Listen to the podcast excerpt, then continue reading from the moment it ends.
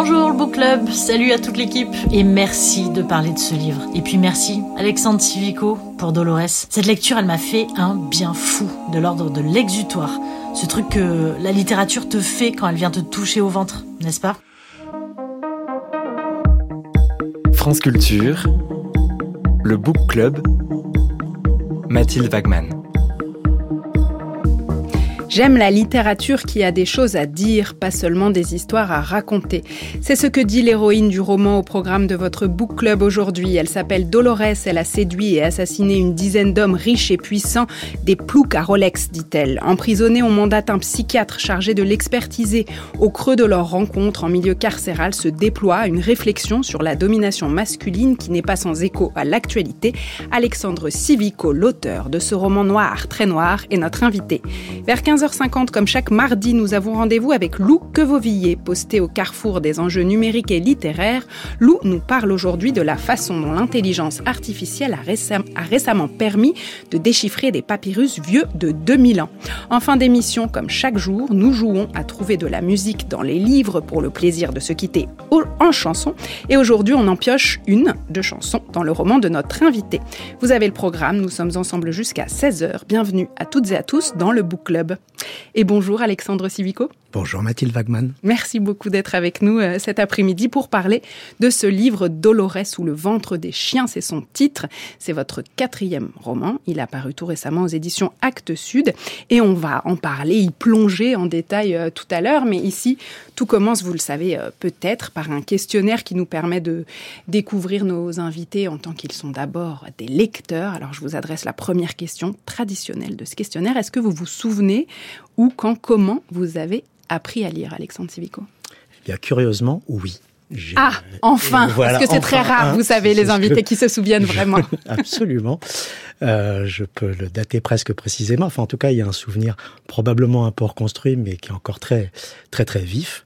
Euh, J'avais six ans, donc j'étais en CP. C'était mon deuxième jour d'école, et donc c'est le jour où j'ai su lire, c'est-à-dire que je suis rentré à la maison, euh, très fier, euh, très exalté, en, en expliquant à ma mère que je savais lire. Et donc, euh, elle a cherché à vérifier, elle a ouvert le manuel et effectivement, à la première leçon, je savais lire. C'était.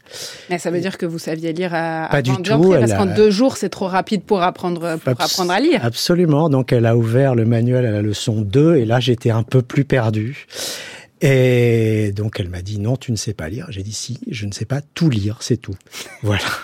Euh, donc voilà, j'ai ce, ce souvenir de ce moment où j'ai su lire. Et est-ce que vous arriviez, est-ce que vous arrivez même à, à, reconstituer comment du coup vous avez euh, pu apprendre à déchiffrer avant même euh, qu'un enseignement euh, vous soit prodigué par un instituteur, une institutrice Très honnêtement, c'était c'était très très simple. Hein. C'était encore à l'époque, je pense, que ce qu'on appelle la méthode globale. Donc, il m'avait suffi de photographier tous les mots de la première leçon, qui n'étaient quand même pas très nombreux. Il devait y avoir trois ou quatre phrases, et donc c'était assez assez simple. Ouais, enfin pas si simple euh, quand même parce que euh, associer euh, la photographie d'un mot à l'expression d'un son, c'est pas c'est pas tout à fait si banal que ce que ça. Est-ce que votre mère, votre père, vos parents avant ça, vous lisaient beaucoup d'histoires dans l'enfance? Alors pas beaucoup. je viens d'une famille, d'une maison dans laquelle il y avait il n'y avait pas de livres, enfin presque pas de livres. mes parents ont, ont quitté les bancs de l'école à 13 et 14 ans respectivement. Donc c'est des gens euh, euh, qui n'ont pas eu le temps de s'installer dans la culture, pas vraiment, qui ont eu d'autres préoccupations. Euh, donc non, il y avait pas grand-chose à la maison, à, l'exception notable du manifeste du Parti communiste que j'ai pu lire assez tôt. Euh, assez tôt, c'est-à-dire? Oh, j'avais 13-14 ans, enfin, euh, voilà. Euh, mais mais d'ailleurs, je fais un lien en fait entre entre ce, ce manifeste du Parti communiste qui, qui trônait là, je sais les éditions sociales, les petits petits livres orange. Euh, euh, voilà et, euh, et le fait que moi je sois tombé dans la lecture, c'est-à-dire que dans ma famille, certes, on ne lisait pas, euh, mais il y avait une forme de respect, de révérence pour euh, à la fois euh, les livres et, et, et les intellectuels. Euh, voilà, donc c'était quelque chose qui quelque chose qui existait. On m'a plutôt plutôt encouragé à lire. et puis et puis et puis en fait, bah, je me suis emparé de la lecture avec ça va paraître un peu grandiloquent, mais euh, avec très tôt euh, le sentiment qu'il y avait quelque chose de, de prométhéen dans la lecture, c'est-à-dire euh, aller chercher en fait le feu du savoir qui qui qui éclaire surtout les classes bourgeoises. Et bah très tôt, alors évidemment, à 10 ans, je ne me le formulais pas comme ça, j'ai mis un peu de temps. Mais il y avait quelque chose, il y avait un peu cette intuition-là. Donc, euh, ça a fait de moi un lecteur euh, très sérieux, assez jeune. Euh, voilà. Sérieux, vous voulez dire que vous avez fait partie de ces lecteurs qui très tôt ont, lu un crayon à la main euh, ou, avec l'idée que le livre était source d'un apprentissage avant Voilà, le livre était source d'un apprentissage. Il y avait une espèce de, de gravité comme ça dans, dans, dans, dans, ma manière de lire. Enfin, je, je voilà, je me souviens qu'à qu'à qu 8 ou 9 ans, je, je, je, je, traînais dans les, les, euh, les allées de la bibliothèque municipale euh, comme, comme, si elle m'appartenait. Enfin, il y avait quelque chose un peu et à, la, ça. et à la recherche de quel genre de livre alors à cet âge, eh ben, cet âge-là? Le problème, c'est que n'étant pas guidé, euh, c'était un peu tout et n'importe quoi. Alors attention, hein, euh, c'était aussi Gaston Lagaffe et Astérix, hein, évidemment. Donc pas exactement n'importe quoi. Pas... Certes. C'est vrai, vous avez raison. Euh, et puis, euh, mais euh, mais donc en, en, en, piochant comme ça, à droite à gauche, parfois. Au hasard, quoi. Un, peu au hasard, oui, oui. Et puis en grandissant, bon, euh, c'est c'est beaucoup l'école en fait, en réalité, qui a qui a un peu guidé qui a un peu guidé mes choix de lecteur. Est-ce que vous vous souviendriez, parmi ces, ces, ces, premières lectures, ou même si en avançant un peu euh, dans les années, d'un livre en, en, particulier comme ça, qui euh, rétrospectivement, dont vous vous dites, voilà, ça, ça a été un livre dont j'ai fait un usage prométhéen, euh, comme vous disiez, c'est-à-dire qui, qui m'a nourri en termes de d'ouverture de, de l'esprit, de tout ce que la lecture peut apporter de, de connaissances, à part le manifeste du parti. C'était très saine lecture. Euh, oui, il y en a eu plusieurs en fait. Alors vraiment euh, euh, très souvent liés liés à l'école, hein, liés à l'enseignement. je me souviens de d'avoir d'avoir lu avec passion Germinal à 14 ou 15 ans, d'avoir été peut-être un des rares de ma classe en seconde à avoir aimé Madame Bovary. Euh, voilà, j'y voyais quelque chose de. de... Là, je voyais vraiment euh, euh, autant Germinal. Bon, il y avait quelque chose qui était de l'ordre de la revendication. Enfin, tout de suite, ça parlait de moi. Enfin, de moi, si on veut. Madame Bovary, c'était totalement autre chose. mais là, je, je, je, saisissais quelque chose de la littérature. je crois même que, dans le fond, je m'intéressais peut-être plus à, à Homais qu'à qu Emma. voilà, donc ça, ça a été un, ça a été un vrai jalon. Et puis, euh, et puis, euh, il y a eu Sartre. Il y a eu, euh, je crois que c'était en première. Oui, c'était en première. Euh, un, un, un, mien camarade avait beaucoup euh, euh, milité pour que pour que nous étudions les mains sales.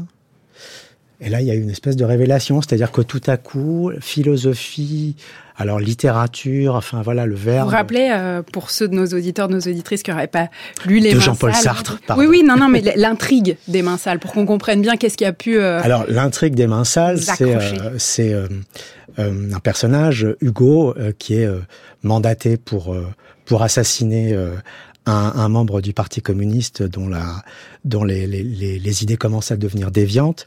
Il l'assassine, euh, il finit donc euh, euh, en prison, et quand il sort, il s'aperçoit que, ben, en fait, les, idées de l'homme qui l'a assassiné ont été reprises par le parti, et donc en fait, pour aller au bout de, son geste, il décide de mourir pour que son geste ait une valeur.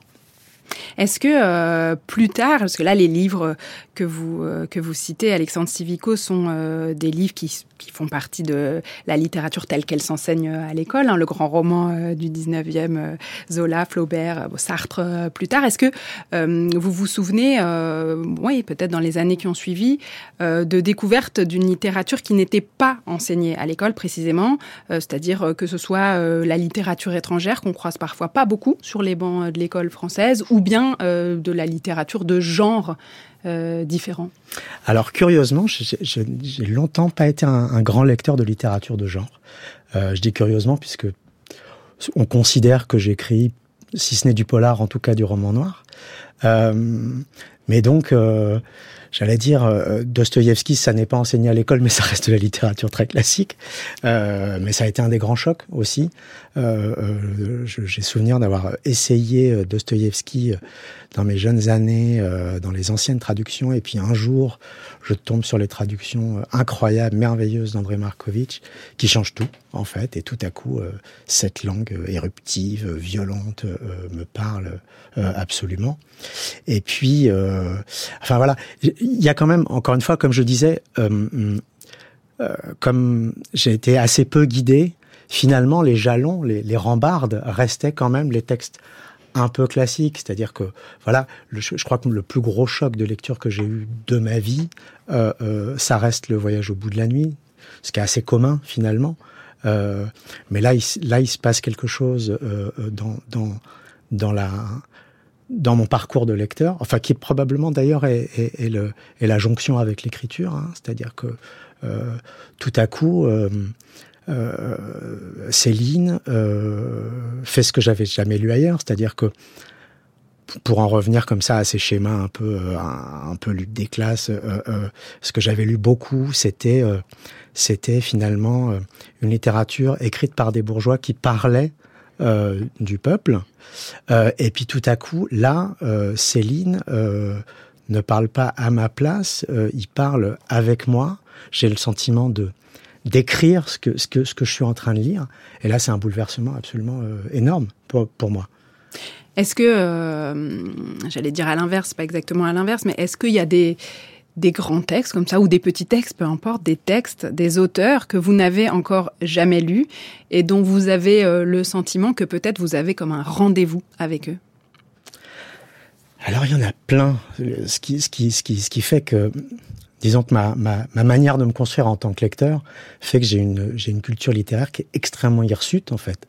Euh, voilà, je pouvais passer de Stephen King à Diderot euh, assez facilement. Euh, donc il y a probablement une quantité de textes euh, gigantesques avec lesquels j'ai rendez-vous, j'aurai rendez-vous. Euh, je, je peux pas encore dire, mais c'est vrai que j'ai lu par exemple euh, un texte comme Moby Dick, euh, qui est peut-être un des plus grands romans jamais écrits. J'ai lu que, que vers 25, 27 ans. Euh, bah là, oui, il y a eu un. Et, j'espère, j'espère qu'il y en aura d'autres. Alors, je suis encore très, très capable d'enthousiasme, donc euh, il y en aura d'autres, c'est sûr. Mais est-ce que vous vous autorisez encore aujourd'hui à procéder comme l'enfant que vous étiez euh, dans les rangées euh, de la bibliothèque, un peu par hasard, ou est-ce qu'aujourd'hui vos lectures, elles sont d'une certaine manière plus organisées, plus plus planifiées ben, Disons que je suis un lecteur qui écoute beaucoup et je trouve que je suis très très bien entouré. J'ai pas mal de d'amis avec qui on a j'ai beaucoup l'occasion de discuter de littérature et, et, très souvent, enfin, il est rare. membre d'un collectif hein, qui s'appelle le collectif, euh, Inculte, collectif euh, d'écrivains, qui est aussi une maison euh, d'édition. Absolument. Et, euh, et donc, on, il n'est pas rare d'avoir des, des, des, de très longues conversations euh, fort tard et, et, fort passionnées. Et très très souvent, je, je ressors d'une soirée ou d'un café ou d'un apéro avec avec les copains avec une liste de trois ou quatre livres à lire. Est-ce que vous avez une table de chevet? Absolument. Est-ce qu'il y a des livres sur cette table de chevet? Trop. Alors, par exemple, en ce moment-là, il y a quoi sur votre table de chevet, Alexandre Civico euh, Alors, en ce moment, qu'est-ce qu'il y a? Euh, Il y a le, le gros euh, chronique euh, des gens du non du pays des gens les plus heureux du, monde de, de Soyinka. Euh, il y a le écrivain qui a été reçu pour ce même livre par Marie Richeux à ce micro. Il y a un livre assez euh, assez incroyable pour ce que j'ai pu en juger jusqu'à jusqu'à présent. Euh, il y a le témoin de Joyce Ormand. Il y a il y a quelques autres. Si il y a depuis, mais ça fait longtemps. Je, je, je, feuillette de temps en temps, mais il y a la Pléiade de Jean Genet aussi qui qui, qui traîne là. Bon, c'est pas mal tout ça. On va plonger dans votre livre à vous, Alexandre Civico, Dolores ou le ventre des chiens. Et pour nous y conduire, on écoute ce titre de la chanteuse anglaise Alice Russell, un single qui vient de sortir et figurera sur son album Apparaître en avril prochain.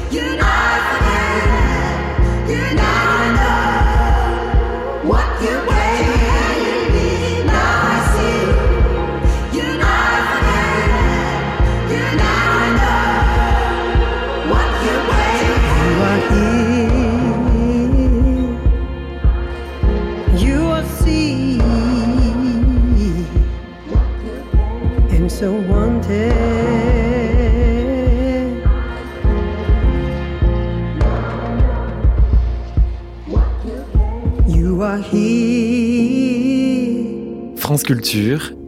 You are Le Book Club. You are wanted. Mathilde Wagman.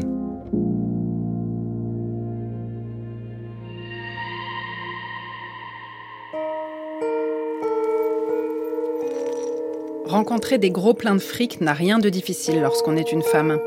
Aller dans des boîtes de nuit fréquentées par des ploucs Rolex, se faire offrir un verre, leur laisser le temps du baratin, de dérouler leur minable vie de suceurs d'aspiration d'autrui, faire défiler leur petit pouvoir si laid. J'en ai tué un autre, puis un autre, chaque fois la même nausée, la même jouissance, la même peine, la même rage, la même folie, la même tendresse. Ça s'était insinué en moi comme un plaisir coupable, une petite manie qui ne perdait pas de son attrait. C'était beau et triste, et grand et fragile, et c'était à moi. Ça avait un goût venu de l'enfance. Ce sont les mots de Dolores, l'héroïne de votre dernier roman, Alexandre Civico, cette femme qui a assassiné des dizaines d'hommes riches après les avoir séduits et dont le cas a fini par faire école, d'autres femmes s'étant mises à l'imiter. Pour éviter qu'un procès ne la transforme définitivement en icône, un juge mandate un psychiatre débutant chargé de la déclarer folle. Ces deux-là, la tueuse et l'expert, vont se rencontrer régulièrement dans une petite pièce de la prison où Dolores est enfermée et ce sont leurs face-à-face qui constituent la trame et le cœur battant de ce livre, roman noir en forme de méditation sur la domination masculine à l'ère libérale. Dolores ou le ventre des chiens, c'est le titre euh, de ce roman qui nous vaut le plaisir de vous accueillir au Book Club Alexandre Civico. J'ai prononcé à plusieurs reprises le mot de roman noir, on en parlait euh, euh, tout à l'heure. Bien des choses dans ce livre évoquent ce genre, y compris les grands classiques du roman noir américain des années 40, il, il m'a semblé. En même temps, bien des choses disent sonne aussi par rapport euh, au, genre, me semble-t-il. Votre précédent roman, Atmore Alabama, était paru dans la collection Acte Noir chez Actes Sud. Vos deux premiers livres euh, étaient parus chez Rivage, un éditeur euh, de romans noirs ou de polar.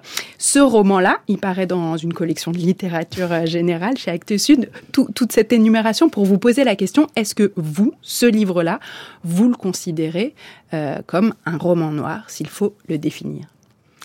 Je pense que oui, je pense que par la force des choses. C'est-à-dire que je, je n'écris pas un roman avec la volonté d'écrire un roman noir.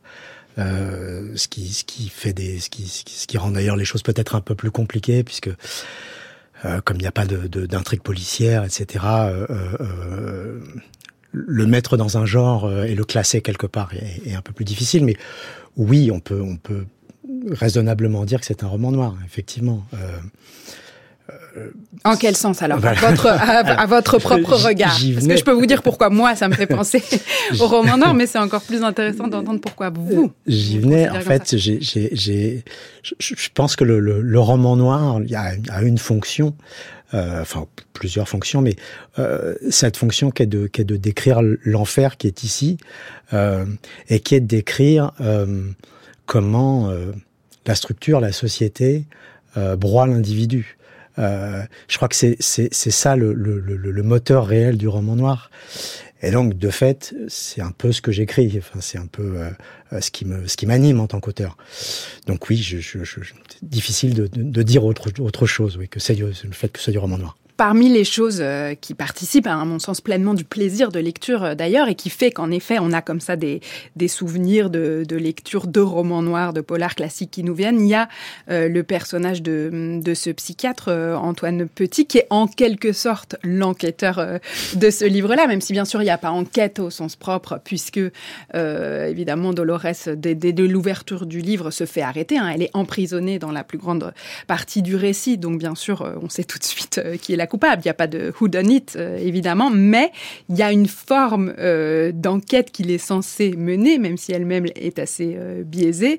En tout cas, il doit faire son expertise. Et surtout, c'est un personnage qui, en un sens, est assez misérable. C'est un homme qui mène une vie misérable, qui porte un regard, en tout cas, assez cynique sur sa propre existence et sur l'existence en général. Et ça, ça fait tout de suite penser aux euh, voilà, personnages de détectives qui peuplent les polars américains les plus classiques de euh, Raymond Chandler, Hammett, etc.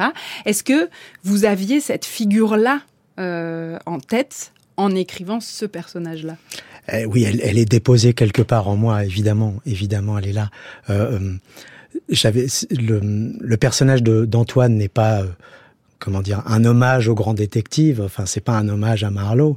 Euh, en revanche, oui, euh, euh, cette, ce, ce, cette, image de personnage détruit et cynique, forcément, elle, oui, elle fait écho et, je pense que qu'elle est héritée d'une certaine manière de, de cette li- littérature-là. Oui, bien sûr.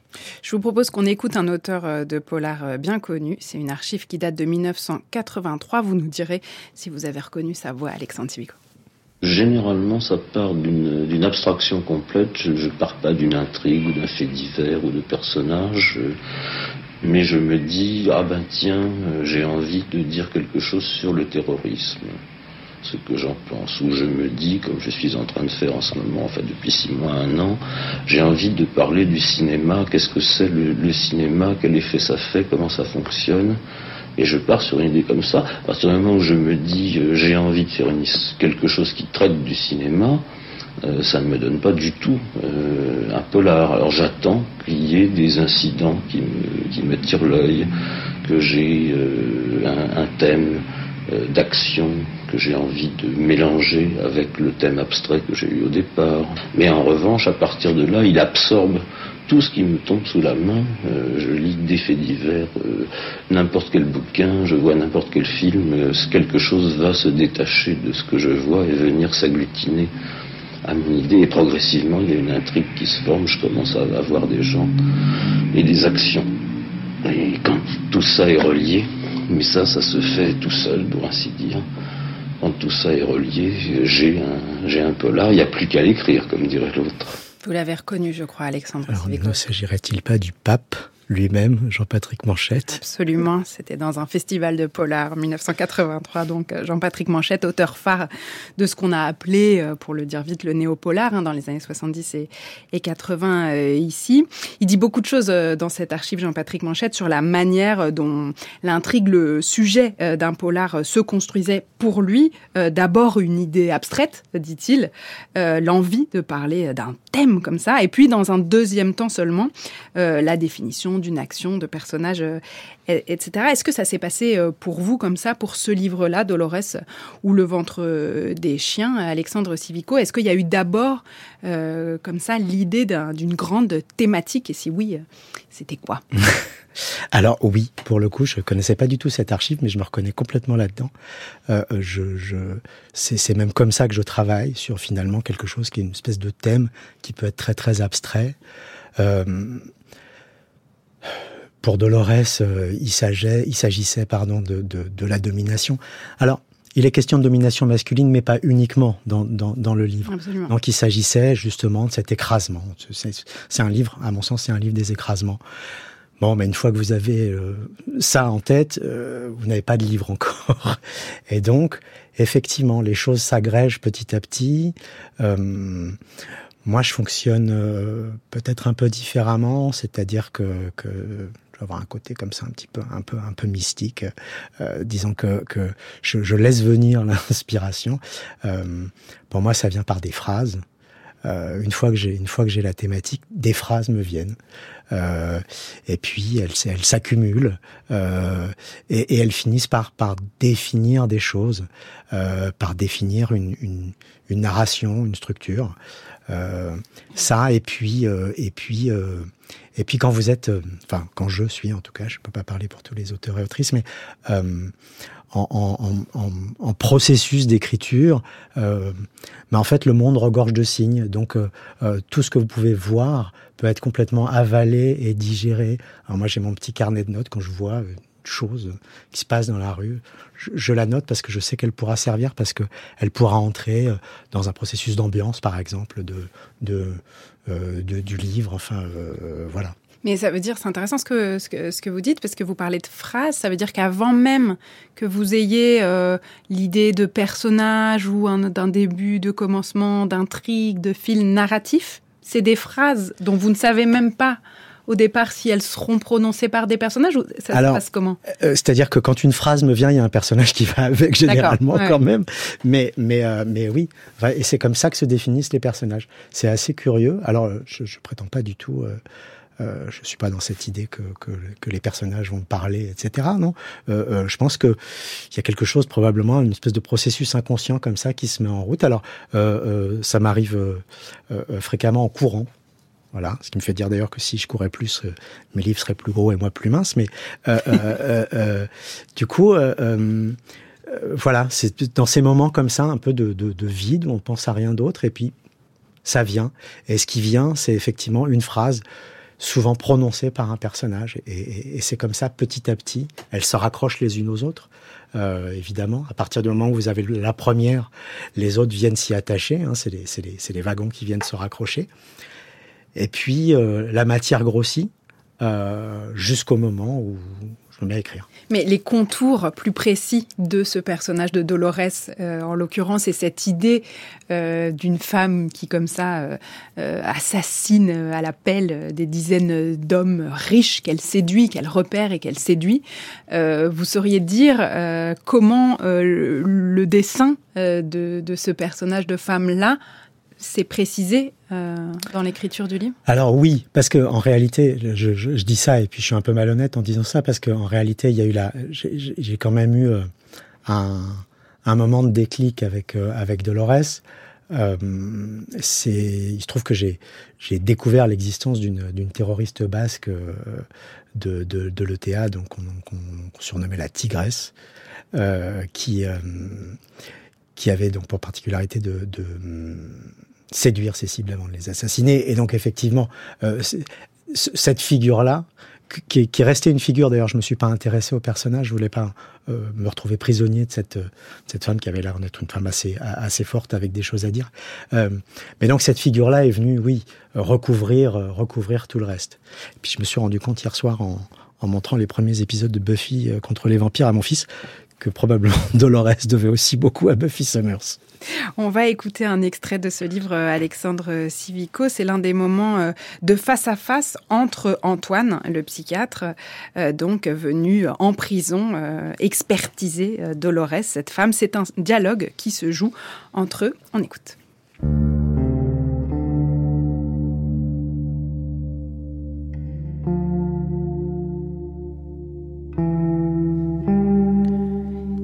Si vous pouviez m'ouvrir le ventre, vous verriez tous les désespoirs se répandre à terre, un liquide aux odeurs de merde.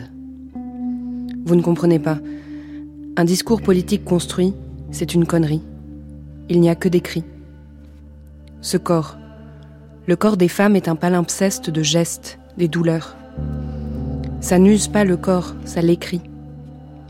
Et quand il meurt, le corps, ses gestes, ses afflictions restent là, enfermés comme dans un livre poussiéreux. Les hommes de votre espèce avancent toujours avec le soleil dans le dos. Ils croient que cette ombre élancée qui s'étale à leurs pieds, c'est eux. Les hommes marchent dans un costume trop grand qu'ils pensent être à leur taille. Et les femmes marchent toute leur vie sous un soleil de midi, implacable, qui les punaise à leur place. Je ne me reconnais pas dans ce que vous racontez. Vous êtes déjà arrivé à l'âge où un homme commence à combattre son ventre. Ça se voit. Vous passez tous par là. Généralement, c'est le ventre qui l'emporte. Vous ne baissez pas les bras, mais votre ventre pousse. Nous, nous le subissons toute notre vie. Mais ce n'est pas le même. C'est un ventre que vous nous avez collé, greffé, imposé. Vous êtes des salauds à la panse ronde et satisfaite. J'ai l'impression que vous confondez le ventre des hommes avec une autre partie de leur anatomie. Le ventre des chiens ou leur bite, c'est la même chose et vous le savez très bien. Vous nous faites crever, rapidement ou à petit feu, à coups de ventre, à coups de bite. Vous prenez toute la place. Soit, et vous parlez au nom des femmes? Vous êtes idiot ou bouché Croyez-vous qu'elles aient besoin de moi? Je ne suis rien. Je n'ai pas été violée, je n'ai pas été abusée, je n'ai pas eu faim. Vous pensez qu'il faut avoir été violé pour porter le viol? Abusé pour ressentir l'abus? Avoir eu faim pour être assourdi par le cri des ventres creux?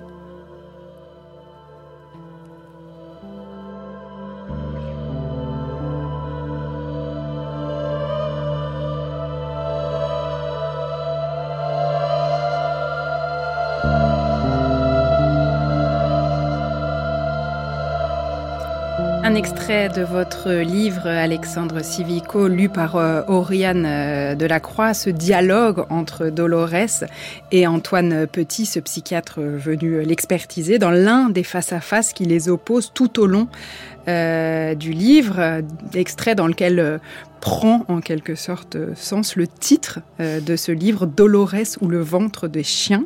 Comment est-ce qu'il faut l'entendre, ce titre? Comment est-ce que vous, vous l'entendez? Alors, c'est dans mon esprit, ça n'est pas un titre et un sous-titre. Ça n'est pas Dolores ou le ventre des chiens. C'est vraiment. euh, moi, ça m'est venu comme une, une forme d'alternative, c'est-à-dire que les, les, au moins les personnages du roman, mais peut-être les lecteurs aussi, sont-ils sommés de, de faire un choix entre les deux, entre Dolores ou le ventre des chiens, euh, c'est-à-dire euh, évidemment entre la domination masculine euh, et, l'écrasement des femmes, mais euh, euh, aussi euh, probablement entre la domination tout court et les écraser. Enfin, il y a quelque chose de, de probablement plus plus plus plus large que que, simplement la, comme je l'ai déjà dit, mais la- que, la simple domination masculine.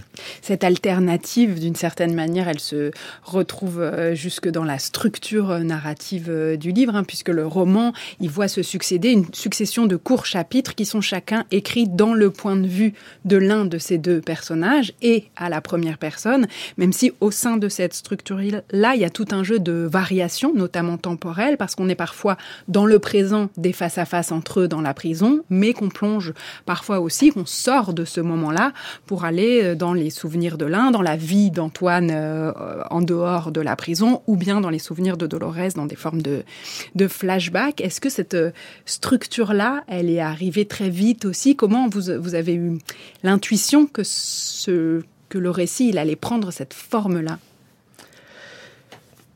En fait, j'ai eu le sentiment que je n'avais pas le choix. J'avais besoin de parler de ces deux personnages à la première personne. Euh, parce que, parce que j'y déposais des choses euh, euh, qui m'appartiennent, euh, des choses qui sont euh, diverses, mais, mais, mais voilà. On parlait de Flaubert tout à l'heure, Dolores c'est moi, Antoine aussi, et puis d'autres. Donc j'avais j'avais besoin vraiment d'habiter ces personnages. Ensuite, donc euh, euh, donc de les de les faire parler à tour de rôle euh, ça, me- ça me semblait euh, une, une évidence. Et puis après il y a effectivement une trame narrative qui ben, à partir du moment où je me suis presque coincé tout seul, à partir du moment où Dolores est en prison, elle ne peut plus fonctionner que par que par flashback. Donc voilà, c'est comme ça que ça c'est comme ça que ça s'est construit. On entend aussi euh, dans le texte ce registre très fort du corps hein, que, que vous utilisez tout au long euh, du livre. Vous disiez c'est un roman de l'écrasement et cet écrasement là, il est décrit de manière euh, très précise, très forte dans, dans tout le roman, notamment à travers ce que ce que l'écrasement produit dans les corps, euh, de la société, pour le dire, euh, pour le dire euh, vite. Comment est-ce que ça, ça se travaille pour l'écrivain que vous êtes? Est-ce que ça passe par une disposition presque physique dans laquelle vous vous plongez vous-même au moment de l'écriture? Oui. Alors pour le coup, le- le- le- l'écriture euh, euh, telle que je la pratique. Alors comme je vous le disais, c'est des phrases, donc ça, ça fonctionne par éruption. Mm. Et les éruptions euh, sont des, des vraies sensations physiques. Euh, et, et, et oui, en fait, je, je travaille par, euh, j'écris par impulsion, et donc j'écris beaucoup avec le corps. Euh, j'ai, j'ai parfois du mal à théoriser justement autour de autour de mes textes, euh, parce que euh, voilà, j'ai le sentiment que que ça passe par le ventre, beaucoup euh, pour le coup. Oui. Ouais, et ça passe beaucoup en effet euh, par la phrase. hein. Vous travaillez souvent, euh, comme dans ce passage-là, des phrases assez courtes, percutantes, qui ont un aspect comme ça presque un peu sentencieux. J'en ai relevé comme ça quelques-unes en, lisant. Il y a par exemple J'ai quitté la prison comme on quitte une prison, seul dans le froid. Ça c'est Antoine qui écrit ça. Il était PDG d'une grande entreprise et possédait ce visage rond et luisant des jouisseurs chez qui le ventre, encore lui, est l'écrin de l'âme. Dieu lui-même est indexé sur ses performances aujourd'hui, ou encore celle-ci que j'aime beaucoup. Je ne demande pas à un écrivain de m'aider à m'évader, je veux qu'il me montre où il où se trouvent les barreaux, par- pardon. Euh, Est-ce que euh, euh, il y a eu dans l'écriture de ce livre, mais vous le disiez un peu tout à l'heure, peut-être dans l'écriture de tous vos livres, un travail spécifique sur la phrase? Vous disiez tout à l'heure, euh, il y a beaucoup de choses qui me viennent euh, par le, le jet comme ça de, de, de phrases. Est-ce que ça, malgré tout, ça nécessite un retravail, notamment sur le rythme au sein de cette toute petite euh, unité-là Ça nécessite un peu de retravail, mais je, mais je dois avouer que ça sort un peu comme ça Mm. aussi. C'est-à-dire que, mais justement, euh, je pense que euh, euh, cette, cette éruption crée des phrases courtes, crée des phrases comme ça euh, qui peuvent être assez euh, assez violentes euh, euh, parfois, assez assez dures.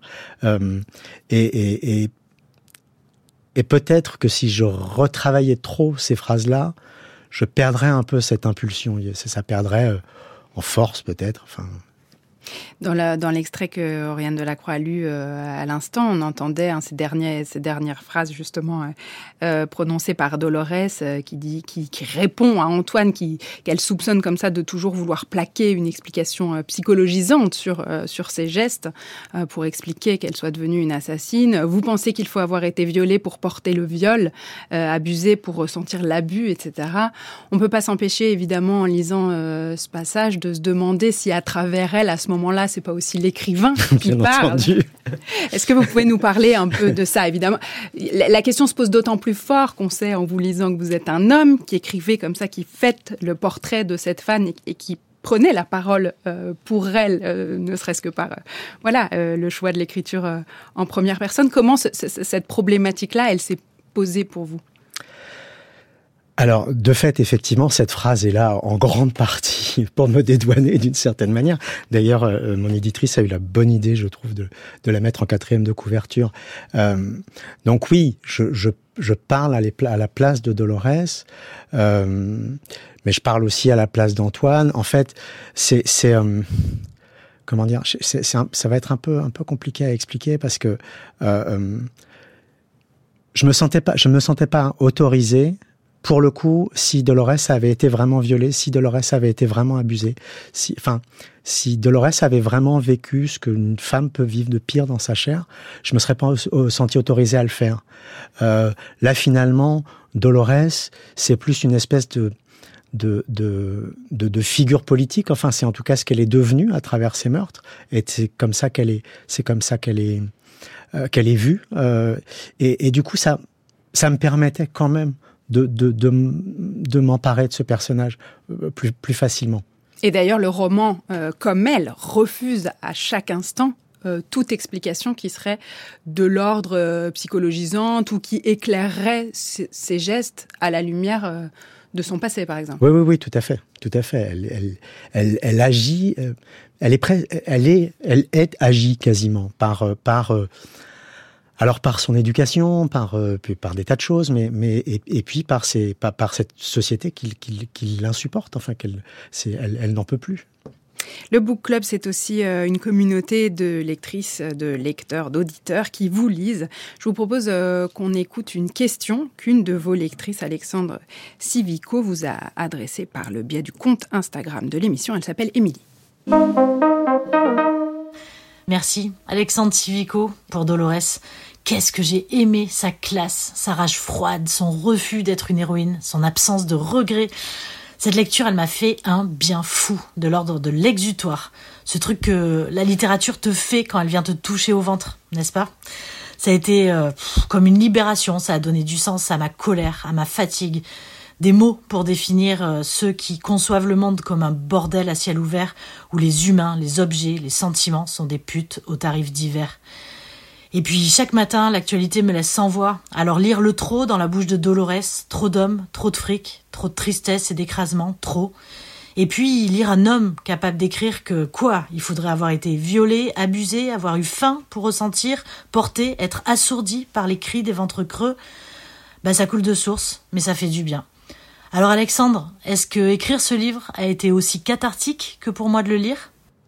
Merci beaucoup, euh, Émilie, pour cette euh, question. C'est vrai, euh, Alexandre Civico, que l'un des grands plaisirs de lecture de ce livre, c'est cette dimension exutoire qu'en effet, le, la description même des scènes de meurtre de, de, de, de Dolores, elle a un côté cathartique. voilà. Est-ce que voilà, vous avez ressenti oui, vous-même cette dimension-là oui, il y a quelque chose, il y a quelque chose qui est de la forme, de, qui, qui, qui, est une forme d'exutoire. Il y a une, une, une, espèce de rage comme ça, entrée ancienne, qui qui euh, voilà que les livres dans, lesquels je peux enfin que je peux mettre à l'intérieur de à l'intérieur de mes livres. Et puis je les et puis je les mets partout et je je distribue à travers les personnages parce que finalement euh, tous ces personnages sont assez en colère même même même Antoine qui est qui est quoi qui est vu comme comme un peu un, un, un pauvre type, ben finalement, si on gratte un peu, euh, il a, il a, il a, il a passé le stade de la colère, mais il a été en colère aussi. Enfin, oui. Donc pour moi, c'est oui, il y a quelque chose de, de, de, de très fort, euh, j'allais dire physiquement, euh, à, à, à, me, à, me, à me répandre dans ces personnages. Enfin, les, les irriguer avec avec toute cette toute cette colère, oui, qui m'anime. Il y a parfois même l'impression que ces deux personnages, ils pourraient au fond, si différents soient-ils, être euh, les deux faces d'une même médaille d'une certaine manière. Je, pense que c'est ça en réalité. Oui, ils euh, se, répondent. Euh, ils pourraient être dans le fond quasiment d'accord.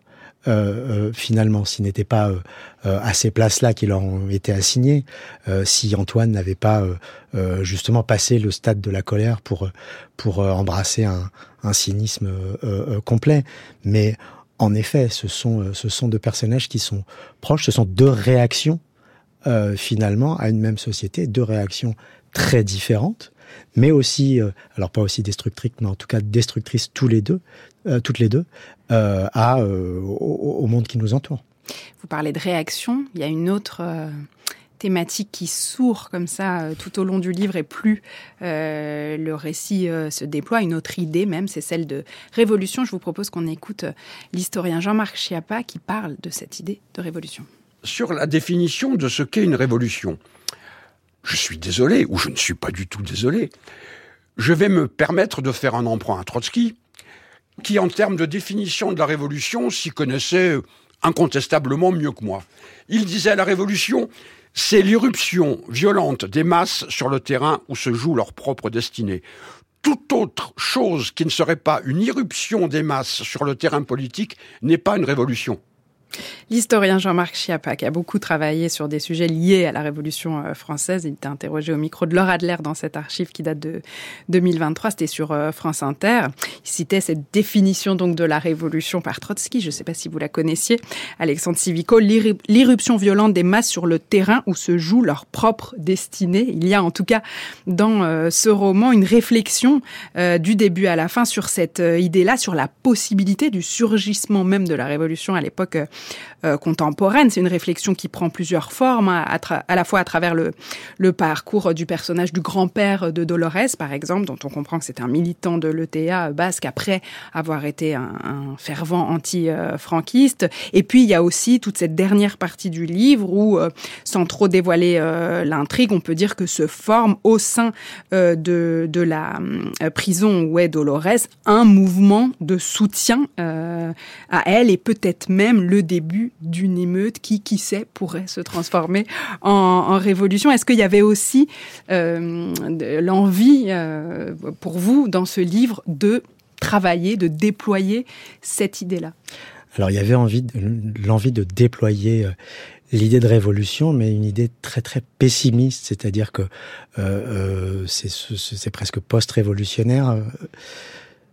Aucun des personnages de, de, du roman, euh, c'est ce qui fait d'ailleurs que, que cet écrasement dont on parlait tout à l'heure est encore plus terrible. C'est-à-dire que finalement, plus aucun des personnages du roman n'y croit vraiment. Alors il y a un vieux prêtre euh, franciscain qui est, qui est là, qui va aider Dolores dans sa fuite, euh, euh, Pedro, euh, qui lui fait semblant d'y croire, mais il, il dit une chose, enfin il dit une chose, on lui prête, euh, on lui prête une pensée, c'est que il aurait préféré, il, il, il voudrait mourir le jour où commence une révolution, il ne veut surtout pas en voir la fin, puisqu'il n'a plus d'espoir sur ce que ça peut donner en réalité au final. Mais qu'est-ce que, qu'est-ce que cette dimension-là euh, euh, du roman hein, Je parle vraiment du roman, je ne vous demande pas votre opinion à vous, mais à votre avis, dans le roman, qu'est-ce qui se déploie sur la possibilité même d'éclatement d'une révolution C'est quoi les conditions de surgissement possible d'une révolution? Je suis incapable de le dire, et, d'autant que je crois que le roman, je crois que le roman dit que même quand toutes les, quand toutes les conditions sont réunies, euh, c'est voué à l'échec. Je, crois que c'est un peu, c'est un peu ça que ça dit. Euh, j'en suis d'ailleurs assez, triste, hein, mais, mais je crois que c'est un peu ça que ça dit. C'est un peu ce constat que ça fait. Toute une partie de ce roman se passe, euh, donc la plus grande partie se passe donc euh, en prison et il y a une description euh, très fine de cet univers carcéral que vous peignez dans des détails assez précis. Je vous propose qu'on écoute un autre extrait qui donne à sentir cette dimension-là.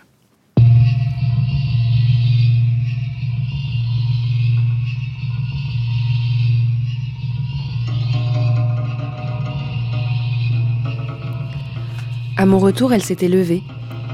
Elle avait sorti ses instruments de cuisine et un bol en plastique. Elle m'a dit Viens, tu vas m'aider. Graisse les poils pendant que je fais le mélange. Elle a sorti la plaquette de beurre de son garde-manger, en même temps que le sucre, la farine, les œufs, le yaourt et une quinzaine de sachets de cacao que l'on nous distribua au petit déjeuner. Elle a vidé le yaourt dans le récipient et a utilisé le pot comme verre doseur pour le sucre et la farine, le cacao, puis, elle a cassé les œufs d'une seule main et les a ajoutés à la pâte. Elle a battu le tout avec une fourchette avant de verser le mélange dans une des poêles qu'elle a posée sur la plaque électrique allumée. Elle a recouvert le tout avec la deuxième poêle. 10 à 15 minutes, elle a annoncé avec un sourire triste. Rapidement, une odeur d'enfance a commencé à s'élever dans la cellule. Quand elle a considéré que le gâteau était cuit, elle l'a retourné dans la poêle du haut. Il était si lisse que nos regards même glissaient dessus. J'ai 35 ans aujourd'hui, elle a dit. Puis, contemplant le gâteau encore chaud, elle a ajouté Elle est pas belle la vie. Sa voix n'induisait pas de point d'interrogation.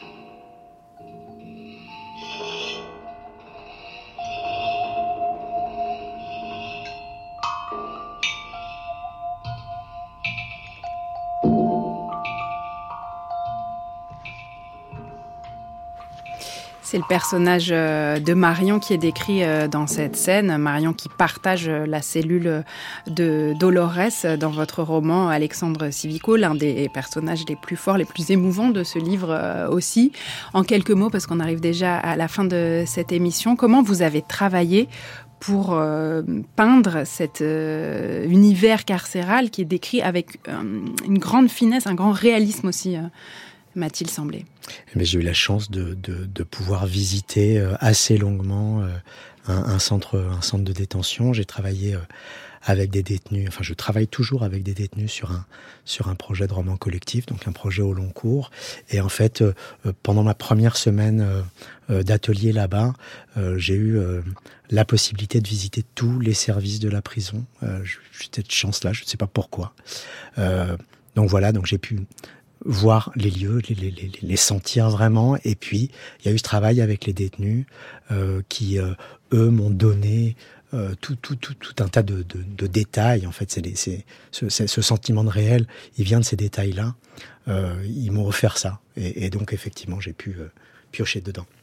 Restez encore un peu avec nous, Alexandre Civico, si vous le voulez bien, car à cette heure-ci, chaque jour, chaque jour dans le Book Club, on reçoit de la visite. France Culture, le Book Club, Mathilde Wagman.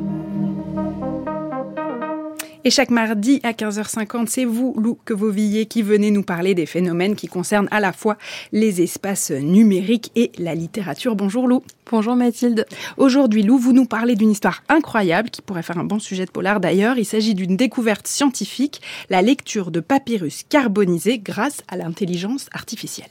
Oui, je vous raconte euh, cette histoire de ces papyrus vieux de 2000 ans qui faisaient partie d'une grande collection découverte par hasard à Herculanum en 1752 dans une villa qui aurait appartenu à Lucius Clapurnius Piso Caesonius, le beau-père de Jules César. C'est dans cette maison que se serait a priori constituée la seule bibliothèque du monde antique existante.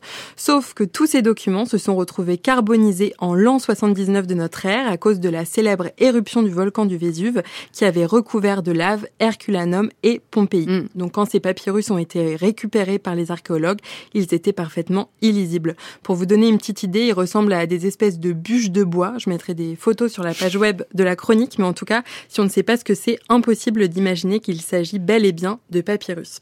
Et cette histoire a eu un certain retentissement médiatique parce qu'il y a un vrai enjeu à déchiffrer ces documents. Tout ce qu'on sait de la littérature antique, on le doit principalement aux moines copistes du Moyen Âge, hmm. sauf qu'évidemment, et rapport au fait qu'ils étaient moines, ils se sont bien gardés de retranscrire les, les textes des auteurs épicuriens, des épicuriens qui seraient a priori surreprésentés dans la bibliothèque de la villa. Mais comment se sont passées du coup les explorations euh, de ces papyrus? On a un peu de mal à imaginer qu'on ait pu tirer quelque chose de ces grosses bûches de bois loup. Eh bien pourtant si, et depuis qu'on a découvert ces documents, les chercheurs et les chercheuses n'ont jamais cessé d'essayer de trouver des solutions pour les déchiffrer. De nombreuses personnes ont tenté de dérouler quelques-uns de ces papyrus, ceux qui étaient les moins carbonisés, mais ils se sont effrités, ils se sont euh, décomposés dans leurs mains. Hmm. Le reste des rouleaux a lui été laissé en l'état et a été conservé dans les bibliothèques nationales de Naples, de Paris, d'Oxford ou de Londres. Mais voilà, en 2019, après 20 ans de recherche sur ces papyrus, l'américain Brent Seals et son équipe sont parvenus à trouver une méthode pour réussir à scanner en 3D les papyrus sans y toucher et à les dérouler numériquement grâce à un logiciel qui analyse couche par couche le document. À l'époque, c'était déjà un progrès considérable, sauf qu'ils ont voulu aller plus loin et vraiment parvenir à déchiffrer les textes. L'une des principales difficultés à cette étape du travail était liée à l'encre utilisée sur ces papyrus. Il n'y a pas de métal dedans, donc aucune analyse chimique n'a été possible pour distinguer le texte de son support. Mais après avoir observé très précisément les scans, ils se sont aperçus que le papyrus se craquelait légèrement différemment là où l'encre était passée. Suite à cette découverte et pour faire avancer considérablement la recherche, ils ont décidé en collaboration avec des investisseurs privés de la Silicon Valley d'organiser un concours de sciences participative, le Vesuvius Challenge. Et pour le gagner, il fallait réussir à traduire au moins quatre passages du papyrus de moins 140 caractères avant la fin de l'année. La bourse en jeu était d'un million de dollars, de quoi bien motiver les troupes. Le concours a été remporté par trois jeunes étudiants d'une vingtaine d'années qui ont travaillé en collaboration. Youssef Nader, doctorant à Berlin, Gillian Schilliger, étudiant en robotique en Suisse, et Luc Farutor, étudiant en informatique à l'université du Kentucky. Ce dernier a créé un algorithme qui lui a permis d'identifier un premier mot, le mot porphyras, qui signifie en grec ancien pourpre. Et puis, aidé de ses deux autres camarades, il a ensuite réussi à déduire le texte grâce à un système d'observation des répétitions. Une fois le texte obtenu en grec ancien, il leur a suffi de traduire le texte en anglais. C'est complètement dingue cette histoire. Mais alors, qu'est-ce que qu'est-ce qui raconte euh, ce texte, Lou?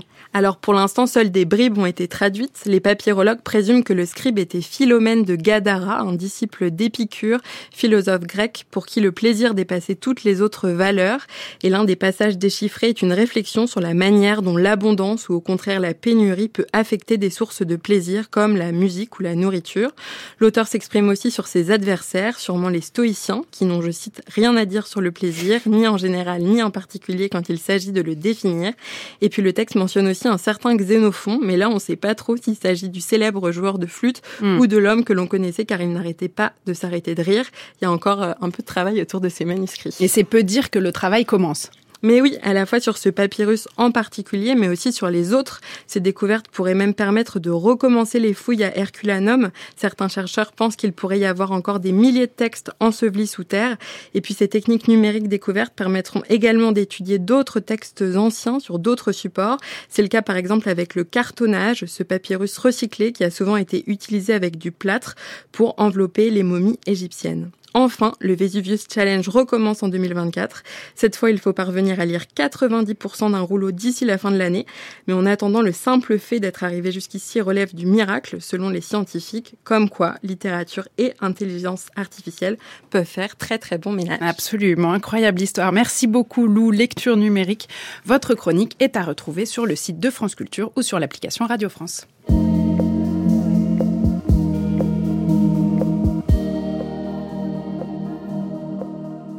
Comme chaque jour en fin d'émission, l'heure est venue de jouer à notre grand jeu des pages musicales. Je vous en rappelle rapidement le principe. Si vous repérez au gré d'une lecture un passage qui évoque un morceau de musique, prenez ce passage en photo, relevez-le, envoyez-le nous via le compte Instagram de l'émission ou à l'adresse mail du book club, lebookclub@radiofrance.com. Ça nous permet de constituer une petite collection d'extraits littéraires et musicaux et chaque jour nous en choisissons un pour vous le faire partager. Aujourd'hui, on a trouvé de la musique dans votre livre Alexandre Civico. C'est un passage dans lequel dans lequel Dolores, votre héroïne, se souvient.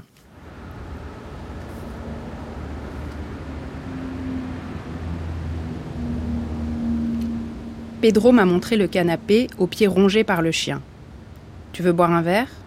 J'ai acquiescé et il est revenu avec une bouteille de vin rouge entamée et deux verres. Il a traîné sa vieille, charpente jusqu'à une caisse remplie de vinyle et en a tiré le 33 tours, 33 tours de Como el Agua de Camarón de la Isla. Il me l'a montré comme on soulève une relique devant un parterre de fidèles. Sur la pochette, le jeune gitan à la peau de cuivre, t-shirt bleu, casque sur les oreilles, devant un micro, d'une main saluait la vie. Puis il a tiré le disque de sa pochette avec une immense précaution avant de le poser sur une vieille platine. Après quelques craquements, la guitare enfiévrée de Paco de Lucia s'est mise en route, et puis la voix de Camarón, comme cette chemise gitane que l'on déchire au mariage, limpiava el agua del río como la estrella de la mañana. C'est la seule chose que l'on partageait vraiment avec ton grand-père, l'amour pour cette musique. Limpiaba el agua del río como la estrella de la mañana. Limpiaba el cariño mío, el de tu fuente clara. Como el agua,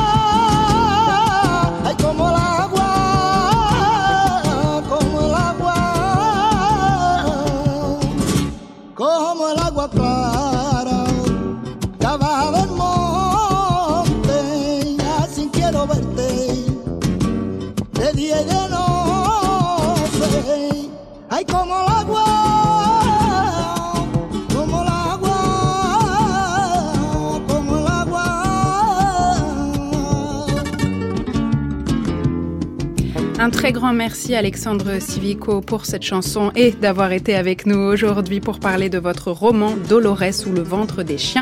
Il a paru aux éditions Actes Sud et, se- trouve dans toutes les bonnes librairies. Aujourd'hui à la prise de son c'était Anthony Thomasson, à la réalisation Vivien de Meyer. Un grand merci à l'équipe du Book Club, Oriane Delacroix, Jeanne Aléos, Didier Pinault, Marianne Chasseur, Jeanne Agrapar, Léa Weisgrus, Alexandre Alaï Begovic et avec nous en stage toute cette semaine Ito Glissant. Vous pouvez réécouter cette émission sur le site franceculture.fr ou vous abonner à son podcast via l'application Radio France.